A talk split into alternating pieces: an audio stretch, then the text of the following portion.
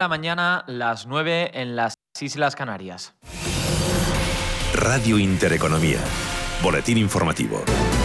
¿Qué tal están? Muy buenos días. Vamos ya con una noticia de última hora. El Gobierno finalmente ha acordado con los sindicatos la subida del salario mínimo interprofesional en 15 euros para este año. Vamos a completar esta información con nuestro compañero Mario García Nieto. Mario, ¿qué tal? Muy buenos días. Muy buenos días. El Gobierno consigue amarrar el sí de los sindicatos a esa subida del salario mínimo interprofesional para este año. Finalmente será de 15 euros la subida de aquí a final de año. Cabe destacar que los representantes de los trabajadores estaban pidiendo que el alza fuera de entre 25 y 30 euros, aunque dejaban la puerta abierta para un acuerdo de una subida algo menor, siempre y cuando el Ejecutivo se comprometiera a arrancar el 2022 con el salario mínimo en los 1.000 euros y con una senda pactada para situarlo al final de la legislatura en el 60% del salario medio. Por otro lado, las organizaciones empresariales rechazaban una subida de aquí a final de año, aunque se mostraban dispuestas a acordar una senda a largo plazo.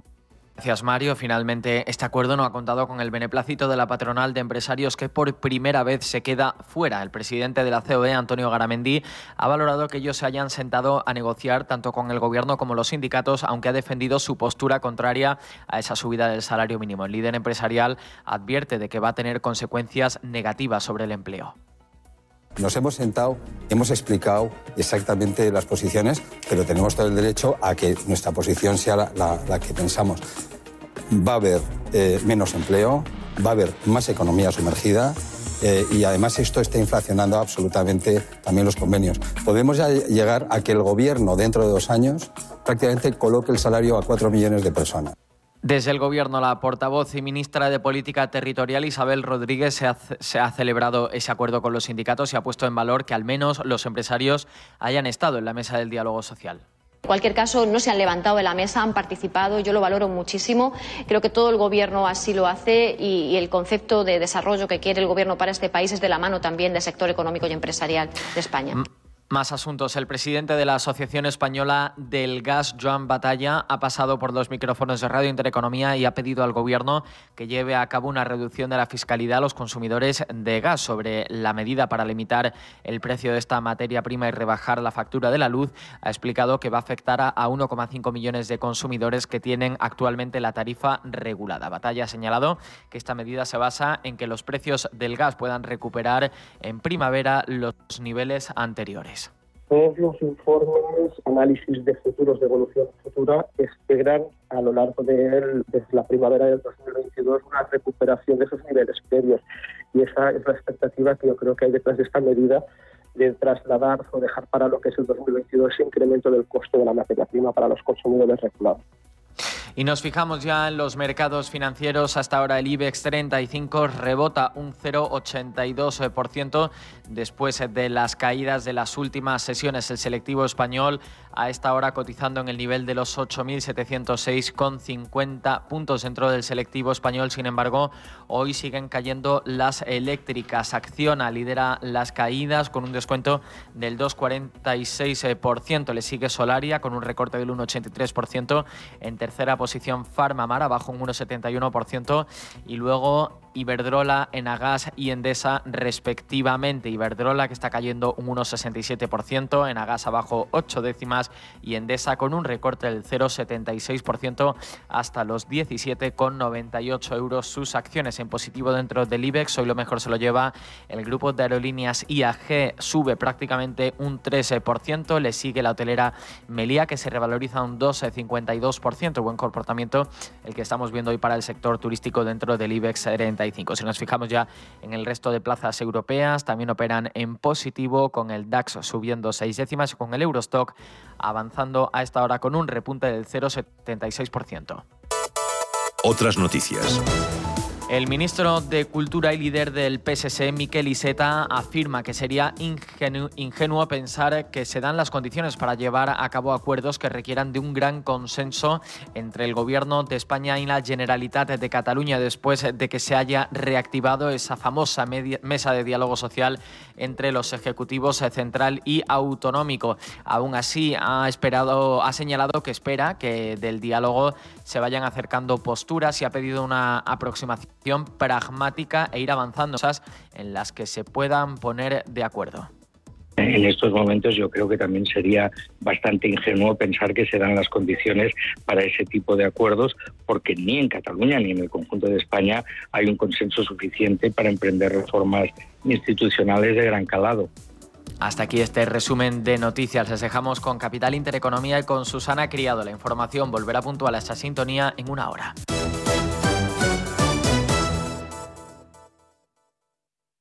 Radio Intereconomía. La información precisa y detallada. La información que usted desea conocer.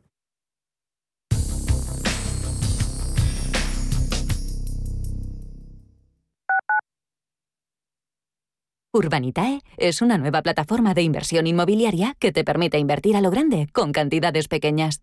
Uniendo a muchos inversores, logramos juntar el capital suficiente para aprovechar las mejores oportunidades del sector. Olvídate de complicaciones.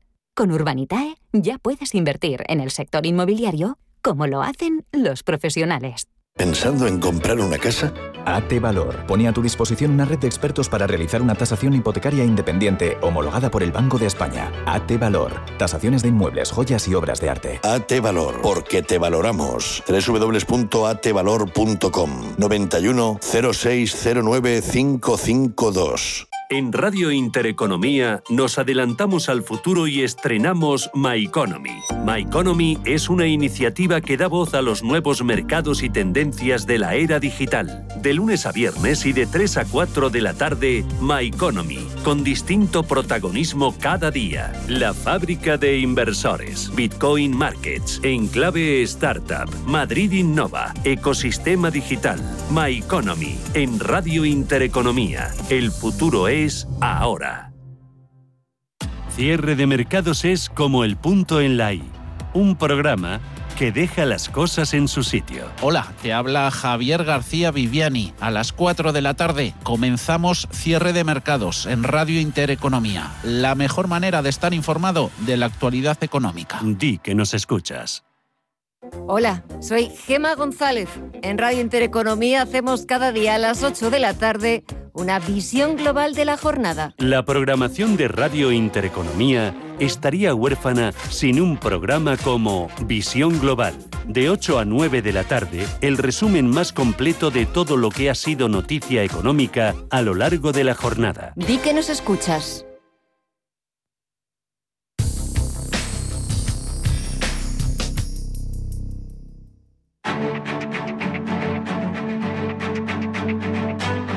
En Capital Intereconomía, el consultorio de bolsa.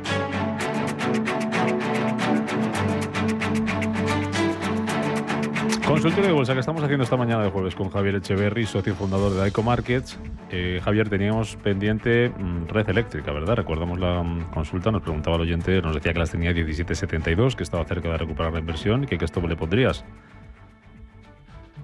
Bueno, en principio Red Eléctrica es una compañía bien distinta a lo que está sucediendo actualmente con, el tema de la luz y, bueno, está, como vemos está salvando los muebles muy bien, eh, tiene un gráfico totalmente distinto, tiene un impulso mucho más interesante, ahora mismo estaba próxima a, ha recuperado un poco, digamos, esa zona. Después de los 16.87, ha recuperado ese impulso alcista que le hacía falta y se encuentra en una zona un poco compleja que justamente está superando en los 17-15. Eh, Por tanto, eh, digamos que el stop donde yo me colocaría para estar seguros probablemente viene de bastante más atrás las pérdidas eh, que tiene nuestro oyente. Por tanto, si estaba en los 17-80, como nos dice, probablemente haya entrado antes de la, de la crisis. Ese coste de mantener ese capital ahí bien merece tener un stop un poquito más largo que, lo, de, que donde yo lo pondría. Yo lo colocaría en 16.85, rompiendo esa zona me saldría, pero claro, lógicamente estamos hablando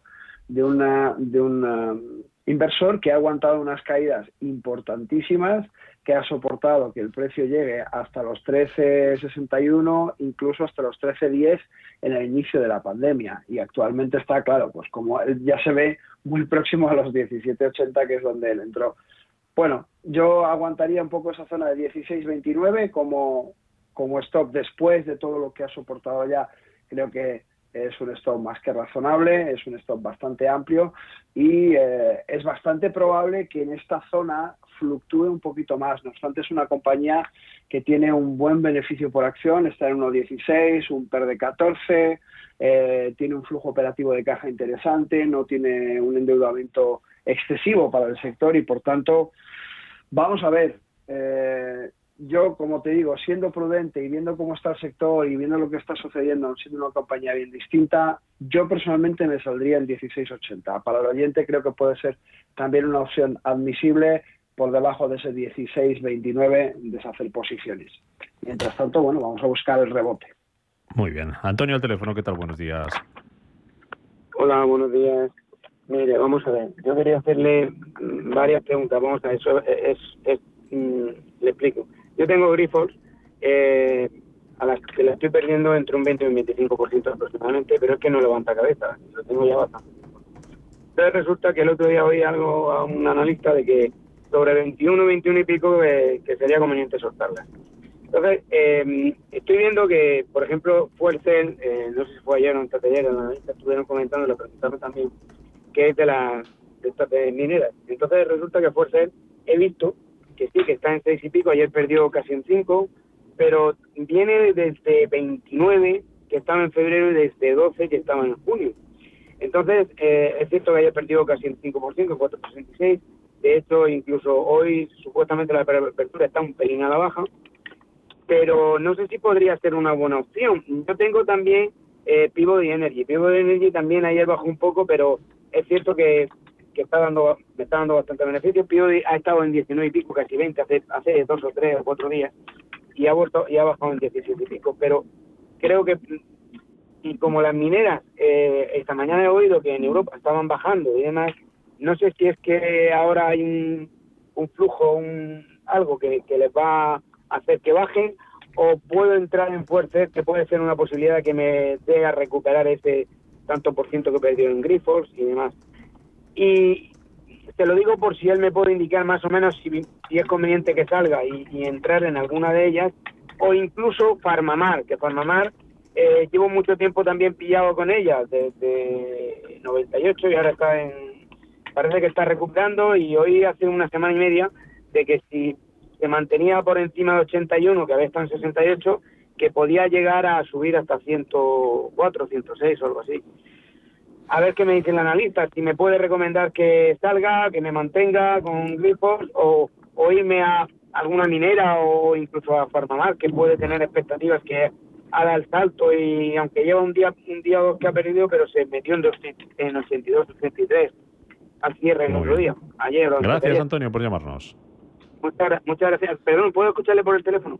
Sí, le dejamos al teléfono, venga, para que nos escuche por, por ahí, no hay problema. Em, Javier, recopilando, está en Grifols. Lo primero, eh, ¿sale o se queda en, en Grifols? Y si sale, ¿te parece buena opción para Bromar? ¿Te parece buena opción alguna minera?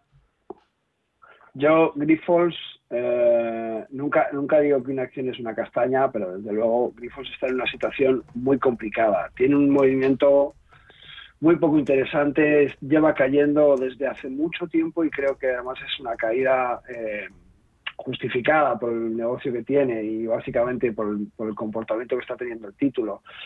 Se encuentra por debajo de 21.72, que es ese soporte que probablemente haya escuchado algún compañero comentar, que es un soporte muy fuerte eh, de esta compañía y está en 20.98. Yo entiendo que habrá escuchado a, algún otro analista que lógicamente si sube de ese 21-72 que se deshaga de la acción porque eh, difícilmente va a permanecer mucho tiempo ahí. Depende un poco de la gestión que quiera hacer el, eh, el oyente con su, con su riesgo, pero desde luego eh, no es un título que yo mantendría en cartera, ni mucho menos el coste de oportunidad también tenemos que calcularlo, también tenemos que ser capaces perdón, de darnos cuenta cuánto, cuánto dinero nos cuesta no estar utilizando el dinero que tenemos invertido en una empresa que está perdiendo dinero y que tenemos inmovilizado ese dinero porque pensamos que mientras que no vendamos esos títulos no estamos perdiendo o la, o la pérdida no es efectiva. Bueno, no solamente estamos perdiendo y la pérdida es efectiva, sino que además tenemos lo que se llama el coste de oportunidad, que es todo el dinero que yo podría ganar si tuviera ese capital en otras empresas. Y ese coste también hay que calcular. Por tanto, en Grifos yo no estaría, eh, eh, y en la, en la medida de la que se acerque a esos 21.41, 21.72, si ya supera los 21.72, saldría inmediatamente. Peabody Energy, por el contrario, es una compañía que hemos comentado muchas veces eh, en el programa, es una compañía que nosotros seguimos desde hace tiempo, tuvo muy buen comportamiento eh, hasta, hasta 2018, eh, hasta marzo de 2018, después tuvo una caída muy fuerte y tuvo una zona lateral bajista que entró desde el inicio de la pandemia hasta, digamos, marzo del 2021 a partir de ahí ha, tomado una senda alcista muy importante, muy abrupta, perdón, muy abrupta, muy fuerte. Esto es algo que no nos gusta del todo porque normalmente cuando la senda es tan fuerte, cuando el movimiento es tan eh, incisivo en, dentro del gráfico, suele tener una reacción justamente opuesta, ¿vale? Y por tanto, bueno, eh, esa, esa reacción opuesta, ese, ese posible rebote es algo de lo que hay que huir. Actualmente está cotizando a 16.91, llegó a 19.88. Eh, recordamos que es un título que venía en sus máximos de 45 dólares por acción. ¿vale? tenemos que entender que es una compañía que ha estado muy castigada. Por tanto, esta subida tan trepidante, tan vertical, eh, a mí me sugiere un poco buscar niveles dentro de un retroceso de Fibonacci sobre el 38 aproximadamente, estaríamos hablando de 13,38 dólares por acción. Si no recuerdo mal, el, el oyente estaba ya invertido y por tanto eh, tenía unas pequeñas pérdidas. Es probable que haya subido en una parte muy alta. Si rompe los 16, yo me saldría. Por el contrario, si no, aguantaría que, que cerrar la posición y buscar una posición más corta. Ya te digo que es muy, muy probable que ese movimiento tan intenso tenga un pequeño diente de sierra un poco más fuerte que nos lleve como mínimo a ese, 30 y, a ese 23, que serían los 15 78 eh, y si no al 38, que es donde yo me sentiría más cómodo sobre los 13, de 40 aproximadamente. Esa zona me parece más interesante para buscar eh, posibles entradas. ¿Farmamar te parece una buena opción? Que ahora te pregunto por otra minera. Farmamar. Sí, Farmamar la tenemos, bueno, la tenemos en una zona de valle, en una zona eh, que no está mal, es verdad que ha caído muchísimo después del comportamiento tan bueno que tuvo eh, inicialmente, es una compañía que ha caído después eh, muchísimo, pero es verdad que el, punto donde se encuentra en este momento me parece un punto interesante. Tiene una zona de soporte exactamente en el precio que tiene, 78-76, que creo que podría incluso dilatar hasta los 72,50. Ese sería un punto donde a mí me, sí que me interesaría Farmamar. Creo que es una empresa que tiene, que tiene todavía bastante que decir, que no ha sido única y exclusivamente un apoyo durante la crisis. Es verdad que por otra parte tiene un movimiento bastante bastante importante, tiene fluctuaciones muy muy eh, muy acuciadas dentro del mercado, hay una beta importante con respecto al índice al que cotiza y lógicamente, bueno, pues tenemos que tener cuidado. Es, es cierto que estas caídas han reducido mucho el PER de la, de la compañía hasta un 15,61, que son 15 veces, eh, me parece que está bastante barata, eh, para lo que es la compañía y tiene un beneficio por acción de 4,95. Por tanto, sí que es una acción que yo contemplaría tener y hmm. seguiría bastante las noticias porque, como sabes, la parte fundamental es muy importante dentro de este tipo de compañías. Están, tienen fluctuaciones muy fuertes por toda la eh, situación sanitaria por la que estamos atravesando, pero desde luego esos 71,50, 71 sería una opción muy, muy interesante. Venga, terminamos con una minera en un minutito, eh, Javier. Adela de Madrid dice si le podemos analizar Peabody Energy, BTU. Estoy dentro de 17. Eh, quisiera saber soporte, resistencias y un precio de salida.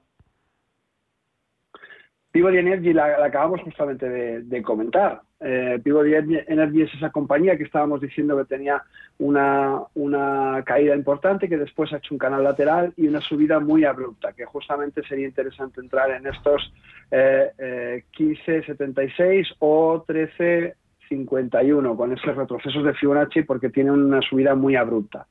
¿vale? Entonces, bueno, pues eh, a, mí, a mí es una compañía que me gusta, ¿eh? me, parece que, me parece que funciona muy bien. O sea, que si está dentro de 17, adelante, ¿no? Seguimos con ella. Si está dentro de 17, adelante. Es un, es un punto de entrada bueno, ¿no? Quizá el mejor, porque ha, cogido justamente este pequeño rebote que está haciendo, que yo creo que va a ser un poquito más profundo, pero es un buen punto de entrada. No obstante, como siempre decimos, tenemos que intentar buscar correcciones un poco más profundas cuando vemos que nos acercamos a zonas de máximos o zonas muy sobrecompradas. Ahí tenemos que tener un poco de cuidado, porque es justamente donde nos, donde nos pueden pillar. Venga, pues lo dejamos aquí. Javier Echeverry, socio fundador de Daico Markets. Gracias en nombre de los oyentes y hasta la próxima. Pasa buen jueves. Cuídate. Igualmente, muchísimas gracias, Rubén. Hasta pronto.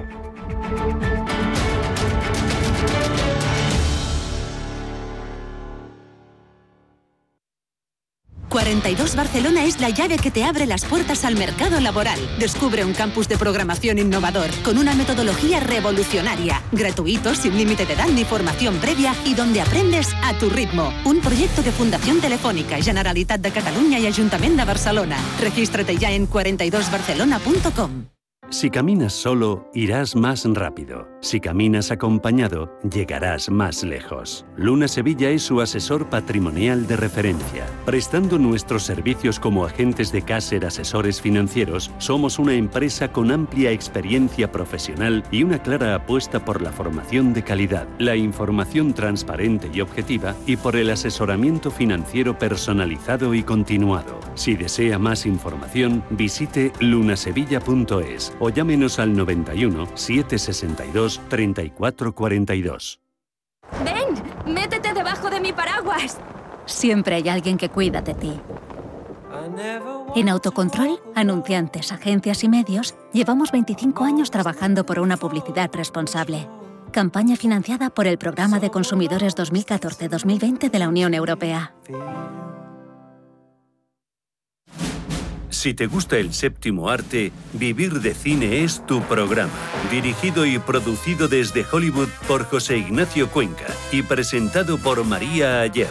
Toda la actualidad del cine, estrenos, festivales y críticas sin olvidar los clásicos. En la madrugada del viernes al sábado, de 1 a 3, Vivir de Cine, en Radio Intereconomía.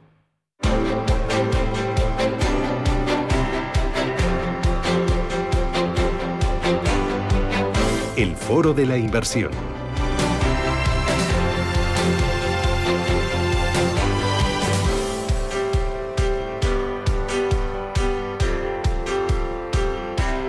Foro de la inversión, 10 y 22 minutos de la mañana. En Radio Intereconomía hablamos de formación, de educación financiera y lo hacemos de una forma muy clarita y muy sencilla.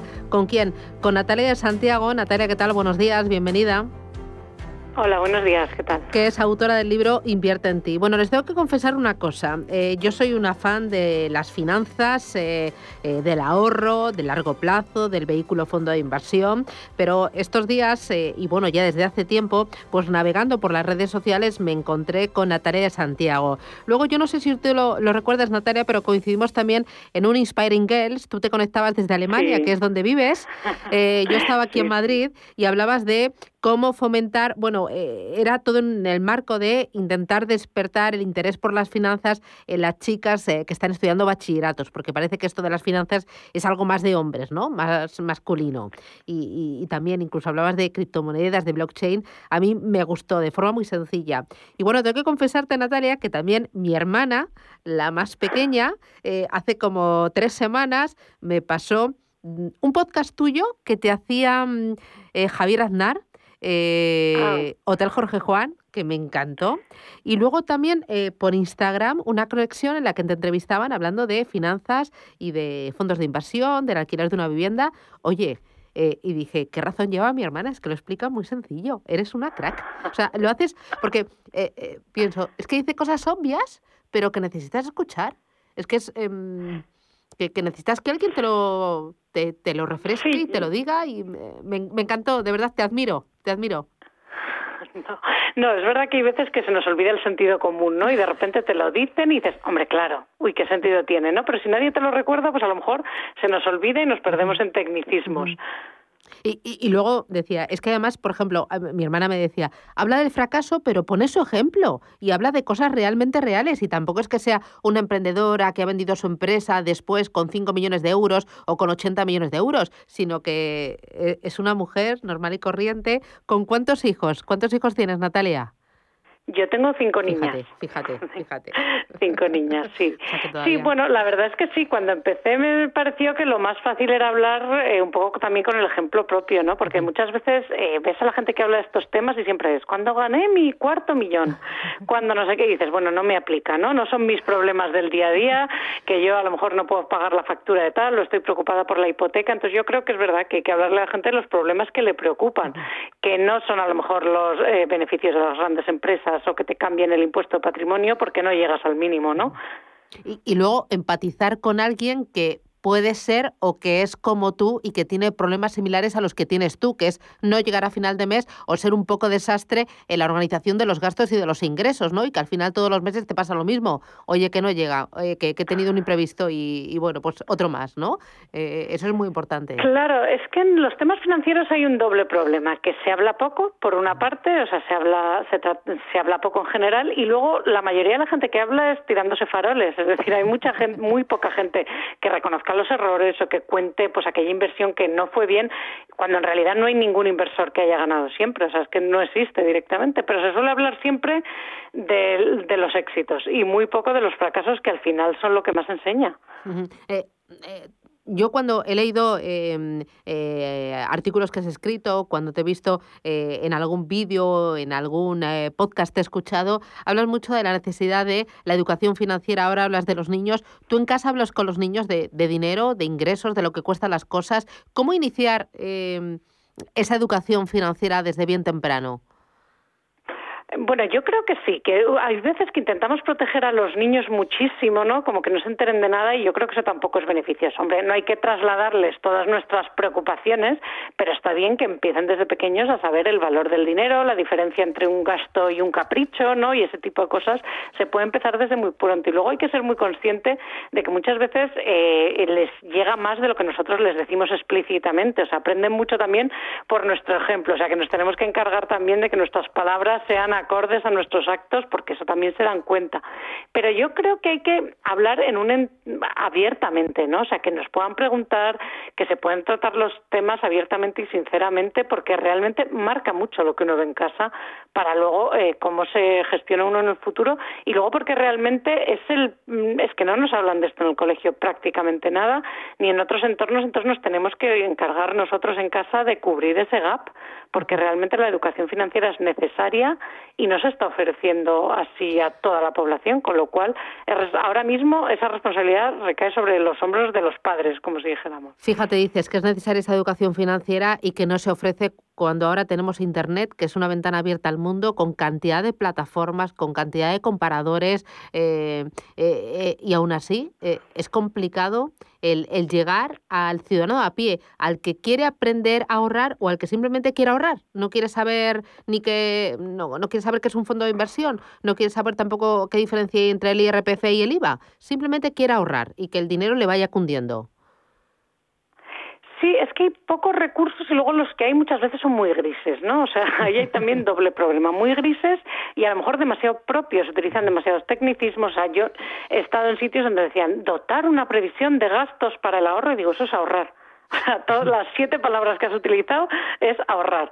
Entonces yo creo que hay un problema eso de comunicación, ¿no? O sea, hay que hablar más claramente en términos más simples, no hay que dar siempre, siempre tan grandilocuente todo y unos palabras tan técnicos, no es necesario.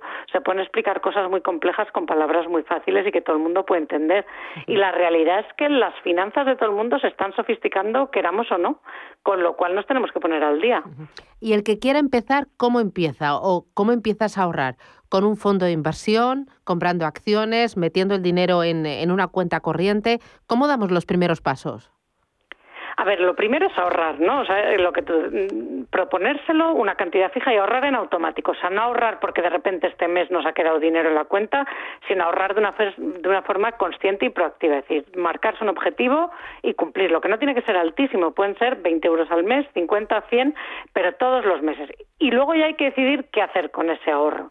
Y es cierto que estamos en un momento que es complicado porque, por un lado, eh, el tipo de interés está tan bajo que todo lo garantizado, que es lo que nos gusta a todos, todos, ¿no? Lo de cero riesgo pero que te dé un poquito, pues no está dando nada, con lo cual eso es difícil, los depósitos y todas estas cosas ahora mismo están dando muy poco porque el tipo de interés está muy bajo y sin embargo la inflación empieza a despegar, con lo cual tu ahorro en la cuenta empieza a perder valor. Con lo cual ahí, sobre todo a largo plazo, hay que buscar una solución. Y ahora mismo, pues lo que tú decías, la solución así eh, más adecuada para el ahorrador normal, pues parece que son los fondos de inversión, ¿no? Que ofrecen ahora mismo ofrecen una serie de ventajas para el ahorrador de a pie, pues que tienen poca competencia precisamente por eso, porque el tipo de interés está tan bajo, ¿no? Y, y, este, y estos productos, pues lo primero hay muchos, con lo cual es fácil encontrar uno que se ajuste a tus necesidades, están muy regulados, con lo cual, pues eso, eh, no, no son chiringuitos financieros, que decir, están regulados por la CNMV, son líquidos y además tiene una fiscalidad, pues que se que los hace atractivos, ¿no? Lo que pasa es que a su vez hay tantos que es difícil elegir, o sea, es eh, a la vez una ventaja y un problema, ¿no? Claro, yo me pongo en la piel de, de aquella persona que se mete en internet y dice, bueno, voy a ahorrar, ya tengo X porque durante durante todo este pasado año he ahorrado de forma rutinaria, conscientemente, y ahora voy a ver dónde lo coloco para no perder esa batalla contra la inflación. Y veo la cantidad de oferta que hay, que esto es como cuando yo voy de compras a una cadena de muebles muy, muy, muy importante, que al final tengo tanto estímulo que salgo con las manos vacías porque no sé qué decidir. Entonces, entre tanta oferta, ¿cómo sé eh, quién es más grande, quién es más pequeño, quién me conviene, qué, cuál es más caro de comisiones, cuál es menos? O sea, ¿cómo lo hago? Pues no es fácil. Eh, no es fácil porque además normalmente la gente el primer recurso es ir a tu banco y no siempre en tu banco a lo mejor van a tener lo que más te conviene a ti o te van a colocar el, el fondo de inversión pues que en ese momento más les conviene a ellos. O sea, ahí hay veces que hay unos, unos incentivos un poco encontrados. Yo lo que suelo decir es que una forma fácil de empezar en esto para eh, eliminar es, es optar eh, por fondos indexados que al final a largo plazo son más baratos o sea, elegir el elegir el que te va a costar a ti menos, que eso es seguro, la rentabilidad es una cosa incierta, pero el coste es seguro que te lo van a cobrar.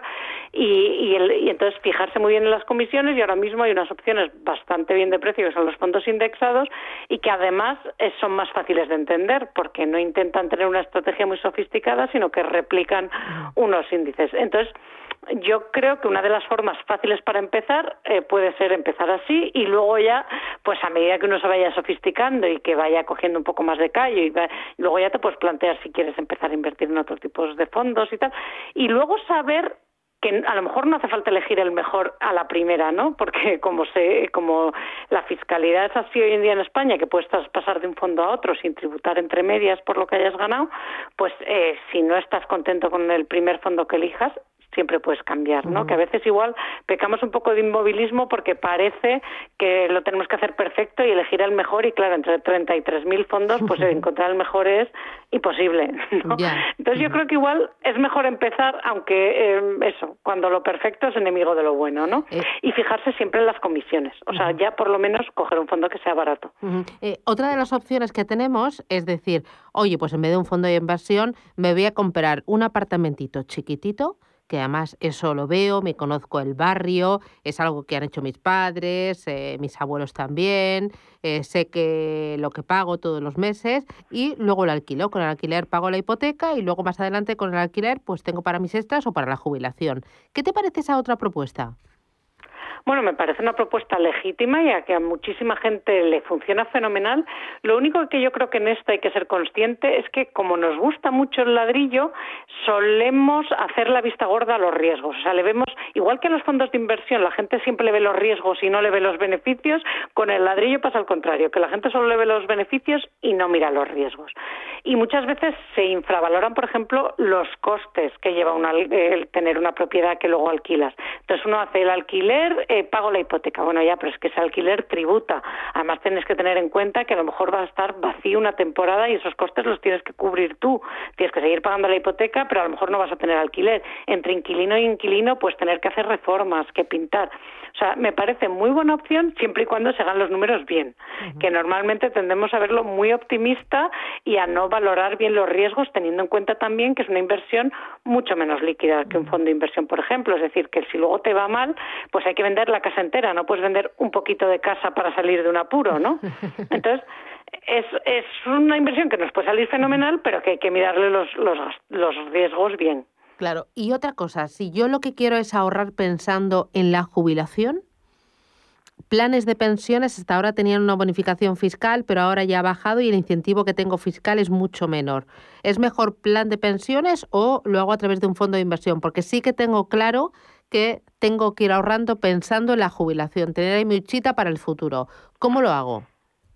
Pues a ver, yo ahora mismo, a ver, el que ya tenga un plan de pensiones, pues seguir maximizando y saber también que se pueden traspasar, que a lo mejor el tuyo no es el mejor, pero hay otro mejor y lo puedes traspasar también, que eso mucha gente tampoco lo sabe.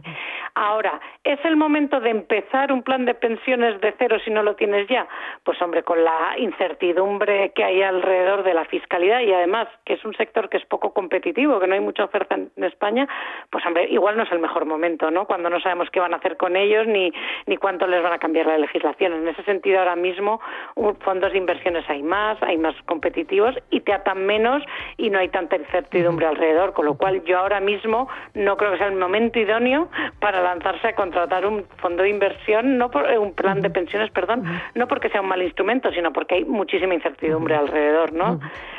Y los de momento los fondos de inversión pues pues empezar así y luego ya en el futuro cuando todo se aclare un poco más ya verás lo que haces no oye dos cositas más. Qué opinas de las criptomonedas y del bitcoin de este furor que hay ahora a ver eh, yo mm, creo en, el blockchain como tecnología creo que va a va a revolucionar muchas cosas del sistema financiero y creo que las criptomonedas tienen un futuro. Ahora como inversión es una inversión de altísimo riesgo, de altísimo riesgo, es decir, que las criptomonedas han venido para quedarse. Yo estoy muy convencida de que sí. Ahora, ¿cuáles? Eh, ¿Y en qué sentido? Ojo, ¿no? Porque eh, ahí corren, hay algunas que no van a sobrevivir, otras que sí, y en fin, es una cosa de alto riesgo que hay que conocer muy bien para meterse o si no meterse con cantidades muy, muy pequeñas, de manera que si las perdemos no nos pase nada. Eh, y luego, tú estás viviendo en Alemania, ¿verdad? Sí. Eh, ¿Es mucha la diferencia que hay entre el concepto del ahorro en España y en Alemania o el concepto que tenemos del dinero o la educación que le damos a los hijos allí en Alemania y aquí en España? Bueno, el alemán se asegura hasta las cejas. O sea, aquí vivimos comprando seguros todos los días. O sea, yo estoy asegurada hasta todo. O sea, el alemán asegura mucho porque tiene bastante aversión al riesgo en este sentido. Lo que pasa es que la ventaja que tienen es que como las pensiones son peores aquí, que parece increíble, pero es verdad, eh, cubren una parte menor del sueldo, eh, tienen más cultura de ahorro a largo plazo, o sea, son más conscientes de que parte de la jubilación se la va a tener que costear, uno mismo y tienen esa ventaja respecto a los españoles, que hasta ahora no ha hecho falta porque el sistema mm. público nos cubría muy bien, pero que a nosotros nos va a hacer falta. Entonces, en ese sentido nos llevan un poco de ventaja. Muy bien. Natalia Santiago, autora del libro Invierte en mí. Enhorabuena invierte en ti. Enhorabuena. Muchísimas gracias por esta pequeña lección, por explicarlo de forma tan sencilla y por decir cosas que son, son sensatas, que son coherentes, que son básicas, pero que hay que escucharlas. Y vino muy bien que te lo diga alguien con, con quien empatizas. Así que enhorabuena, muchísimas gracias y hasta pronto. Un abrazo, Natalia. Enhorabuena. Muchas gracias. Gracias. a ti. Hasta pronto. Chao, chao. Hasta pronto.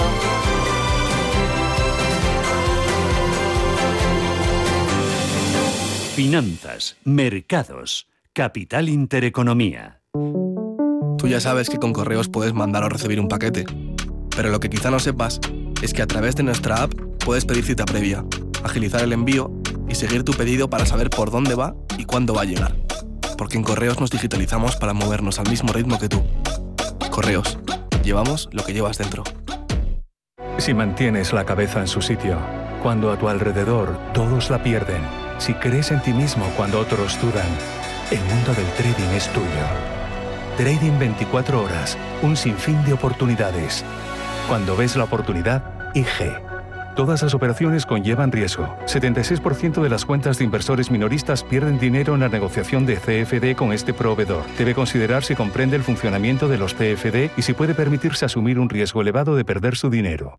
Ante los cambios de temperatura, abriga tus defensas. Yo elijo dos suplementos de laboratorios Marnis, Propolvit Defense y Bit C1000 Vitamina C liposomada. Ambos son muy fáciles de tomar, enviales para beber, con vitamina C e ingredientes naturales como el propóleo y la jalea real. Pide Propolvit Defense y Bit C1000 liposomada de Marnis en herbolarios, para farmacias y en parafarmacias del corte inglés. Más información en marnis.es. Si tu pasión es la caza, sueñas con el sonido del río mientras lanzas tu caña o simplemente disfrutas del campo y la naturaleza, este es tu programa. Caza, pesca y naturaleza. Todos los sábados y domingos de 7 a 8 de la mañana en Radio Intereconomía. Coordina Marcos Ruiz.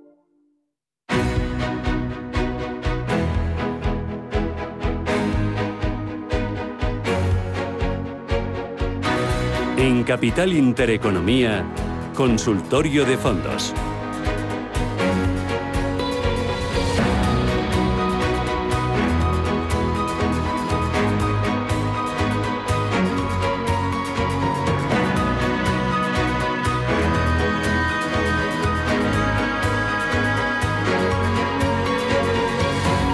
Consultorio de fondos, 20 minutos para llegar a las 11 de la mañana a las 10 en Canarias. Hoy con Juan Manuel Vicente, que es consejero de fondos directo. Juan Manuel, ¿qué tal? Buenos días.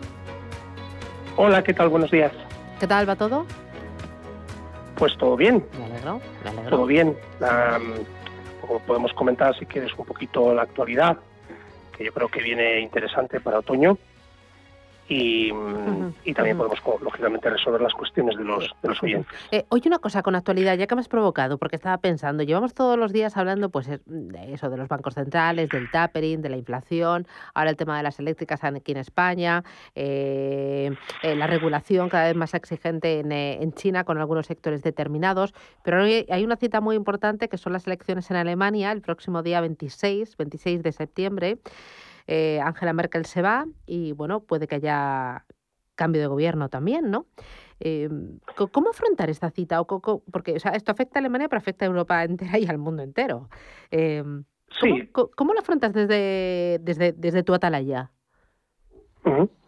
Pues el caso de, de, Europa es interesante porque y de las elecciones alemanas es interesante porque pues yo creo que por primera vez en bastante tiempo las economías europeas, incluyendo la alemana, ¿no? que como sabemos pues es la locomotora europea, eh, eh, afrontan estos meses que vienen con una situación económica un poco mejor que la americana. ¿eh? La americana se está desacelerando con fuerza y las economías europeas también van a empezar a desacelerarse, pero lo hacen de manera bastante más suave, ¿no?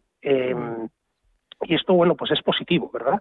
Eh, pero luego lo que el desenlace de las elecciones alemanas está claro que puede tener un impacto en, en España y en, en, Italia, en los países un poco del, del sur de Europa, ¿verdad? Esto podría, por ejemplo, hacer subir los tipos de interés o las primas de riesgo, mejor dicho, en, en algunas de los bonos, ¿no? Que de los pocos bonos que quedan atractivos, como el italiano o el español, que por lo menos están a un tipo de rentabilidad todavía, eh, podría hacer subir las primas de riesgo y, y por, por, tanto, eh, incurrir en minusvalías, ¿no? Estos bonos, sobre todo, pues bueno, si como, como comentabas, si el resultado pues va en la dirección de, bueno, pues de ser más exigente, ¿no? Con, con, con, los países que llamamos manirrotos del sur de Europa, ¿verdad? Que, que, gastamos más de lo que ingresamos de manera persistente y esto puede tener un impacto negativo, sobre todo en los bonos de, de, de los países periféricos. Uh -huh. y, y, yo creo que eso, eso es la, eso, ahí es donde hay que gestionar bien el riesgo. Bueno, me acompaña también de David Córdoba. David, ¿qué tal? Buenos días. ¿Qué tal, Susana? ¿Qué tal, Juanma? ¿Cómo vas? ¿Qué tal? Eh, bueno, eh, muy bien. Eh, David Córdoba es director de Credit Mutual Investment Managers en España. Eh, oye, tú, ¿cuáles crees que van a ser los principales catalizadores de los mercados en, en, este otoño? Porque hablamos mucho de economía y de inflación, yo no sé si estamos demasiado obcecados, pero hay otras cosas que también van a ser determinantes. Sí, bueno, tenemos a corto plazo la publicación de, de resultados, que eso siempre, bueno, eso en, en, en, tu radio, Susana, sí. pues es, eh, yo qué sé, es lo, lo, clásico, ¿no?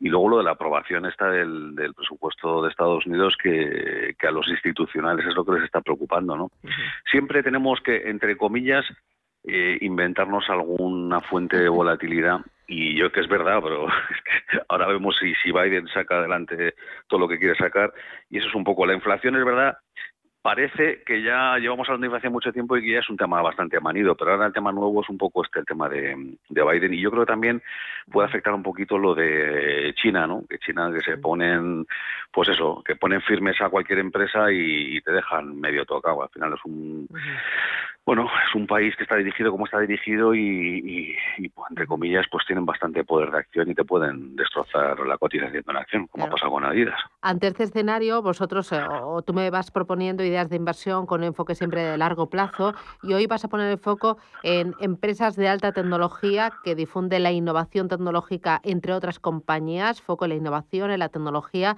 pero con carácter global. Cuéntame eh, qué estrategia es esta y qué le caracteriza. Pues mira, sí, este es eh, el, fondo en concreto es el eh, CMM Global Innovation. La verdad es que tiene razón, que, nosotros invertimos a largo plazo. Cuando sacamos un fondo, la idea es tenerlo pues 20, 30, 40, 50 años, ¿no? Que es un poco la filosofía nuestra, que es bastante, yo diría que más a largo plazo, aunque, aunque sea un poco altivo decirlo, pero sí que es verdad que nosotros pensamos a largo plazo y nos gusta pensar también en, fondos con baja volatilidad. Y un poco también a raíz de lo que hablabas con tu anterior invitada, nosotros eh, este fondo nos gusta que la gente sepa en qué invierte y estamos invirtiendo en empresas que están constantemente innovando o que tienen en la innovación, digamos, su, su principal motor, ¿no? Puede ser empresas nuevas, relativamente nuevas, pues, pues eso tipo Netflix, empresas que se han adaptado ahora con, con, la, con la pandemia, eh, con el lockdown, pues a, nuevas formas de distribuir sus productos, que pueden ser pues también hasta el sector alimentario, ¿no? Eh, y luego empresas industriales que van comprando y, e digamos incorporando innovación pues como Schneider Electric, con lo cual es global no es, digamos, eh, sí, el peso de la tecnología es enorme, es un 50%, pero bueno, tenemos temas como las smart cities, digo, alimentación, salud es importante, es un 10% del fondo, y lo que queremos es que se sepa que en este fondo estás invirtiendo en empresas que están constantemente innovando y normalmente, excepto en algunos casos, por supuesto, de ángeles caídos, cuando una empresa tiene en su, digamos, en su corazón su principal fuerza es la innovación, pues acaban siendo caballos ganadores, ¿no? Y el, el fondo nos va francamente bien, ¿eh? En un año lleva, creo que un 32%, y en year to date vamos casi un 18%, con lo cual pues tenemos los sospechosos habituales, pero, pero el Atlético francamente la idea nos gusta y creemos que en las carteras tiene que haber sí o sí este tipo de empresas. Ya. Eh, me has hablado de la rentabilidad, pero entiendo que esto supone asumir un alto riesgo. ¿Cuánto es la volatilidad? Rentabilidad me decía un 30 y pico por ciento. Eh, ¿Cuánto es lo máximo que puede llegar a, o que suele, o que ha podido llegar a perder el fondo? Pues eh, la, volatilidad máxima yo creo que ha estado ha, llegado a rozar el 20 y la histórica es de un 15%.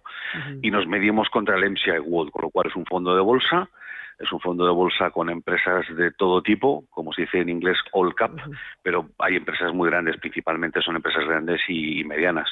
Eh, la principal ponderación es Microsoft, que hoy ha salido una noticia estupenda, Capgemini, y luego también este tan manido el ASML Holding, y la cuarta es Schneider Electric, ¿no? Con lo cual tienes empresas grandes, concentradito, el 10%, el top 10 es un 31% de la cartera, pero tenemos cosas así interesantes, pues eso, HelloFresh, que está, está un poco, es un modelo disruptor de comida sana, Ocado, igual, que también es una, digamos, un, una verdulería, frutería online, con lo cual tenemos un poco de todo intentamos diversificar en sectores y en empresas también de diferente capitalización, con lo cual, ya digo, estamos muy contentos y, nos parece un fondo bastante sexy, la verdad. Eh, oye, y ahora que hablábamos de China, eh, ¿qué peso tiene eh, China o Asia en, en la cartera? Mínimo. Asia tiene tiene un 10, pero principalmente es entre, entre, América, que es un 45, y Europa un 31, tenemos prácticamente, pues eso, la gran parte del fondo. Tenemos Japón, que, bodas y la tía Juana, o sea, es interesante lo de Japón, es un país tecnológicamente muy puntero, y en Asia afortunadamente tenemos muy poco. La verdad es que nosotros ya llevábamos meses que el tema chino, pues, pues eso nos preocupa.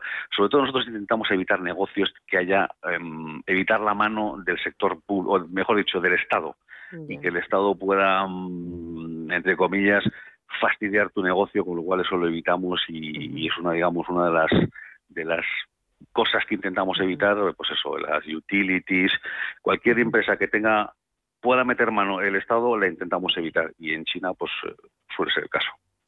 Eh, no sé si me lo has dicho, es un fondo muy concentrado con pocas o con muchas compañías. Pues eh, puede parecer concentrado, pero son 56 compañías. Pero vamos, que con 56 compañías tienes una diversificación bastante importante. Yo diría que es un fondo que está suficientemente diversificado porque la volatilidad, que es al final lo que te permite medir esa, esa diversificación, estamos por, nuestra volatilidad es muchísimo más baja que los fondos, digamos, de su, de su entorno, de su peer group, como se dice en inglés. Eh, Estamos tres puntos por debajo ¿eh? de la volatilidad de sus, de sus competidores. Oye, igual que hablábamos de la regulación en China, ¿qué afecta, por ejemplo, a algunas de las compañías que tienen cartera? ¿Cómo le afecta la crisis de los semiconductores, la falta de microchips, en, sobre todo en Europa? Pues ah, en el caso de ASML nos viene fenomenal porque está directamente es el digamos el meollo está en el meollo de la cuestión y, te diría que nos está afectando bastante poco eh, afecta mucho más a, producto terminado automoción nosotros la verdad es que no nos está afectando de tipo porque nos estamos beneficiando de hecho por, por el tema de la cotización de ASM Holding con lo cual para nosotros ahora mismo y dadas las empresas que tenemos en cartera y toco madera, afortunadamente es un, es un problema es un problema menor. Muy bien, recuérdame el nombre de la estrategia, David. CMAM, que Mutual Asset Management, que quiere decir Global Innovation. Yo creo que con el nombre lo, lo decimos todo. Oye, pues enhorabuena y gracias por los argumentos. Mm, gracias. Gracias, Susana. Un eh, abrazo, eh, Juanma. oye, eh, tecnología, Juanma, tú incorporas a la cartera, ¿te gusta para complementar una cartera más global? ¿Cómo lo ves? Eh, totalmente. A ver, el, como creo que, ya sabes, porque hemos comentado en bastantes ocasiones, pues eh, creemos mucho en la diversificación global eh, en todos los sectores y, ligarnos mucho al, índice justo que mencionaba David Córdoba, el MSCI World, que como sabemos, pues es un índice muy difícil de batir y que, bueno, digamos, en el largo plazo garantiza rentabilidades muy altas, ¿no? Pero y mirando la composición de ese índice a día de hoy, lo que vemos es que la tecnología pesa mucho, eh, pesa probablemente un cuarto de la, del, índice, ¿no? Eh, de las, me parece que son 1.600 empresas, pues, pues eh, muchas son tecnológicas y una cuarta parte del valor en bolsa, más o menos, de, de esas 1.600 compañías, pues pertenece a compañías tecnológicas. Está claro que vamos hacia un mundo eh, tecnológico y hay que estar en las empresas punteras tecnológicas americanas, por supuesto, que están liderando sin lugar a dudas esta, esta, esta ola, pero también hay interesantes empresas en, en Europa y, en Asia, sobre todo. Estoy de acuerdo con David Córdoba, que también lo hemos ido mencionando, pues prefiero India o Corea, eh, que son democracias imperfectas, pero democracias al fin y al cabo y economías capitalistas, eh, donde hay estupendas empresas tecnológicas a, China. Vale. Eh, voy con los oyentes. Ismael, ¿qué tal? Buenos días. Hola, buenos días, Susana. ¿Qué tal? Dígame, Ismael. Vamos a ver, eh, me han ofrecido eh, este fondo que les voy a decir. Entonces, parece, mira ahí un poquito y parece que es un fondo muy joven y por eso no tengo mucha idea. Lo estoy, siguiendo, pero a lo mejor lo veo interesante. Se llama Esfera 3 Global Grad 10. ¿Le doy, le doy el easy? Mm, ¿Quieres el leasing o Juan Manuel no hace falta? Sí, eh, sí, por favor, el leasing. Vamos a ver, tome se nota. Eso, 13, 14, 45, 12, 6. Muy bien. Pues nada, gracias, muy eh, amable. ¿me, repite el nombre también, por favor, otra vez? Gracias, Susana. Sí, el, eh, el, nombre. ¿Puede repetir el nombre, por favor? Espera, espera 3, Global Grandiet. Vale, estupendo, gracias, muy amable. Ah, vale. Hasta otra. Gracias, gracias. Sí, espera. A ver, yo, yo lo que le diría, esto es un buen punto, porque eh, no creo que hemos hablado muchas veces de cómo elegir un fondo, ¿no? Y especialmente elegir un fondo como este es caso, que, que tiene poca historia. Pues le diría dos o tres criterios que son absolutamente decisivos en tener buenos resultados. Uno, que el fondo pertenezca a una gestora que se especializa en gestionar dinero, que no pertenezca, por ejemplo, a un banco o a un grupo financiero que tiene otros negocios con conflicto de interés. Eso es fácil de identificar, se mira a la sociedad gestora, en este caso creo que efectivamente no es una gestora perteneciente a un banco eh, tradicional, eh, eso ya es positivo, porque sabemos que los resultados son eh, de las gestoras que no bancarias son mejores que los de las gestoras bancarias. Otro es costes. Mírese bien los costes totales del fondo. Eso también es muy predictivo. es muy además muy de perogrullo. A menores costes totales, mayor rentabilidad neta para el partícipe, para el inversor. Y luego miraría el equipo gestor. ¿Quién, está el equipo, quién es el equipo gestor que está detrás? Eh, en el mundo de la inversión la experiencia es importante.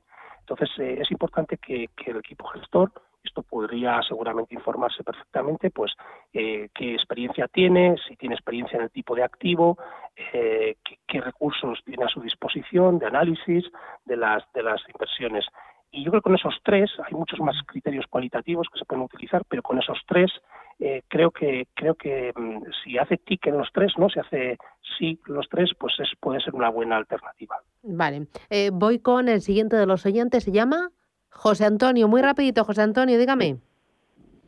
Buenos días, Susana y compañía. Vamos a ver, eh, es no es sobre un fondo en concreto, es sobre la situación, la posible estanflación. Yo tengo muchísimos fondos diversificados eh, a nivel global, de tecnología, medicina, en fin, de todo. Entonces, eh, ¿sería cuestión de replegar velas ahora o todavía es un poco pronto y podemos seguir esperando noticias nuevas?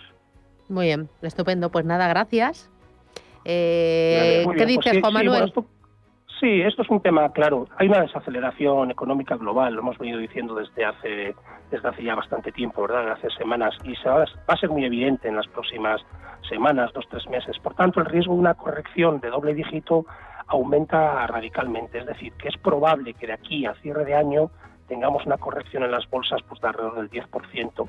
Eh, lo que pasa es que este tipo de correcciones tampoco son mercados bajistas en toda regla, porque no hay recesión, eh, los bancos centrales siguen ayudando a las, a las, bueno, a las economías. Por tanto, yo lo que le diría es que si es un inversor de largo plazo, quizás se abstenga de replegar velas. Si quiere, puede reducir riesgo porque es muy probable una, una, una corrección, pero que tenga en cuenta que es muy difícil acertar con los momentos de entrada y salida. Eh, y más no le puedo decir, es más bien una decisión eh, personal, pero está claro que ahora es más interesante replegar velas que lo era, por ejemplo, hace un año que estábamos en una aceleración de la economía global, ¿no? Eh, donde el riesgo de correcciones es muchísimo menor y suelen ser pues, de muy poca entidad y no tiene ningún sentido replegar velas. Que lo dejo aquí. Juan Manuel Vicente desde Fondos Directo. Gracias, cuídate mucho y hasta pronto. Gracias a vosotros. Boletín informativo y enseguida regresamos con IDA Inmobiliario.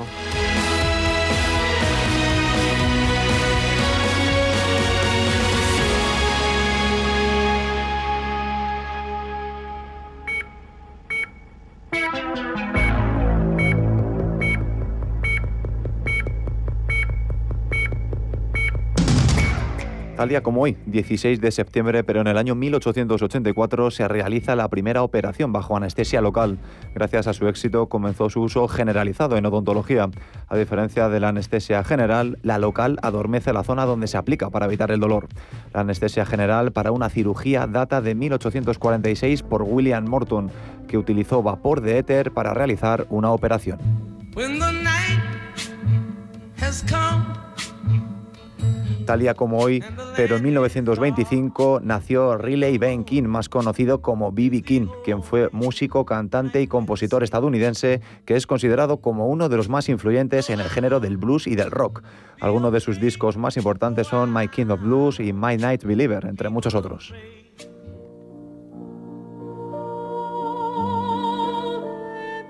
Tal día como hoy, pero en el año 1977 falleció sola en su apartamento de París María Callas. Su carrera no comenzó a despegar hasta su debut italiano en 1947, saltando a la fama internacional a comienzos de los años 50. Ya en los 60 su voz se deterioró rápidamente y comenzó a padecer problemas de salud. Tras una triunfal gira mundial a comienzos de los 70, se refugió en París, donde murió finalmente.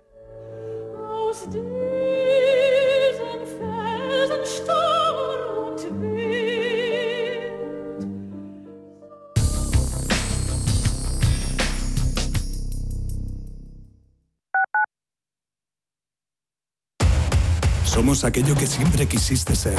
Creamos aquello que siempre quisiste tener. Las reglas del juego han cambiado. Somos traders. Operamos. Black Bear Broker. El broker de los traders.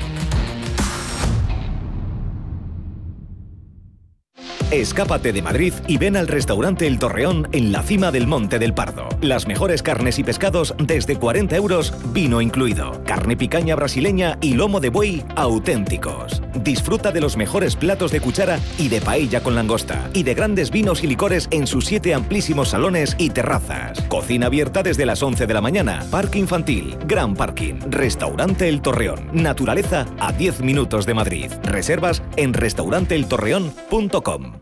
Antes de que amanezca te acompaña, escucha y ameniza las mañanas en Radio Intereconomía. No olvides participar los últimos viernes de cada mes en nuestro sorteo con grandes regalos y obsequios llamando al 91 53 318 51. Antes de que amanezca, con Willy Sancho Muela, de martes a viernes de 6 a 7 de la mañana en Radio Intereconomía. ¿Quieres saber más acerca del hidrógeno? H2 Intereconomía te cuenta las últimas novedades, avances tecnológicos y entrevistas de interés sobre este medio energético. Los martes, de 11 y media a 12 de la mañana, H2 Intereconomía, presentado por Rubén Gil, nuestro nuevo espacio semanal sobre hidrógeno. Verde, azul, gris, marrón, H2 Intereconomía, porque en Radio Intereconomía apostamos por el sector energético y la energía limpia. Si nos escucha, tiene el dial de su receptor en una de las emisoras de Radio Intereconomía.